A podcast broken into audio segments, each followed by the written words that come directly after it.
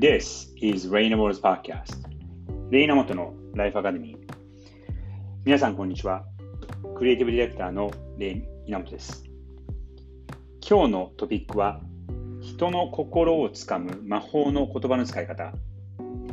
人の心をつかむ魔法の言葉の使い方。ということについて話してみたいと思います。これは20世紀の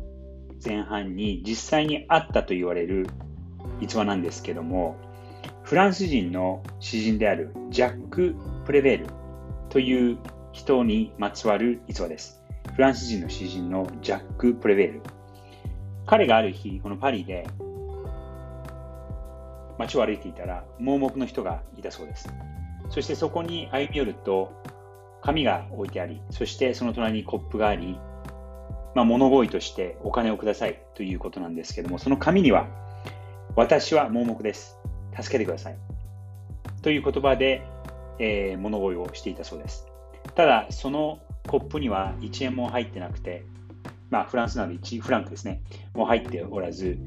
えー、なかなかお金が集まらない。なので、それを見かめた見かねたジャック・プレベールは、その張り紙を取って、そして裏白紙だったんですけども、そこに別の言葉を書いたそうです。そして数時間後、またその盲目の人の前を通ってみると、実はそのコップの中に小銭がたくさん入っていたという逸話なんですね。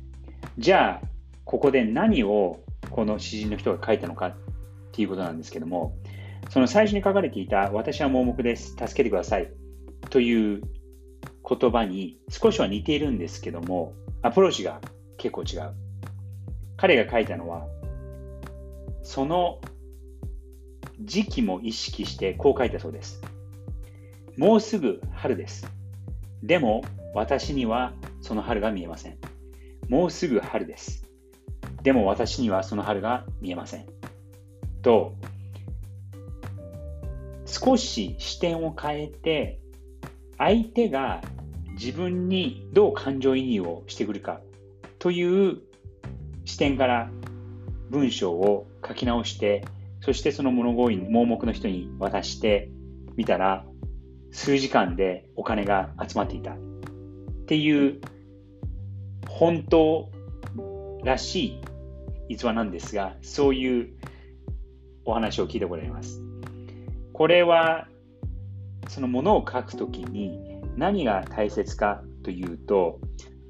先日、それこそ世界的レジェンドに学ぶ文章の書き方、9つのコツということについて話したんですけども、そこにもまつわるんですけども、何が大事かというと、